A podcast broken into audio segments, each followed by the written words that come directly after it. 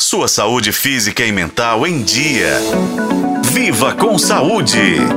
Você sabia que uma simples foto com flash pode ajudar a detectar o retinoblastoma, o tipo de câncer ocular mais comum em crianças? Pois bem, é que um dos sintomas desse tipo de tumor é o reflexo branco na pupila, chamado de leucocoria, que aparece em 90% dos casos. Esse reflexo é notado muitas vezes em fotos com flash ou sob luz artificial. Vale destacar que é super normal quando o olho fica vermelho na foto com flash. A preocupação aqui é quando ele fica branco. Outros sinais desse câncer são olhos desalinhados, deformação do globo ocular, visão fraca e dor nos olhos. A médica especialista em oncologia ocular da Santa Casa BH, Rafaela Caixeta, conta como é feito o diagnóstico desse tumor que afeta principalmente crianças com até 4 anos de idade. O diagnóstico do retinoblastoma é clínico. Ele é feito por um médico oftalmologista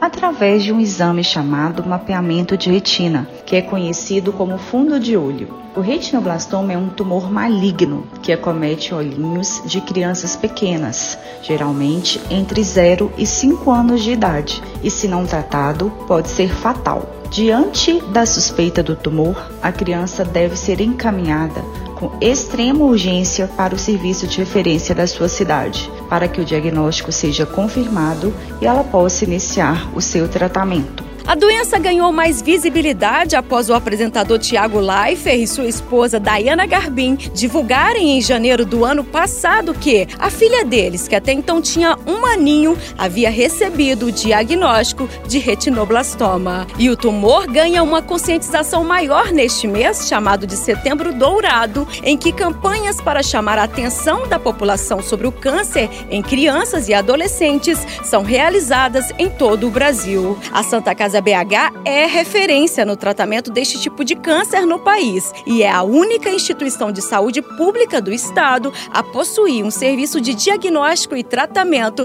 do retinoblastoma. Por isso, fique atento aos olhinhos do seu filho. Eu sou Nubia Oliveira e este foi o podcast Viva com Saúde. Acompanhe pelos tocadores de podcast na FM O Tempo.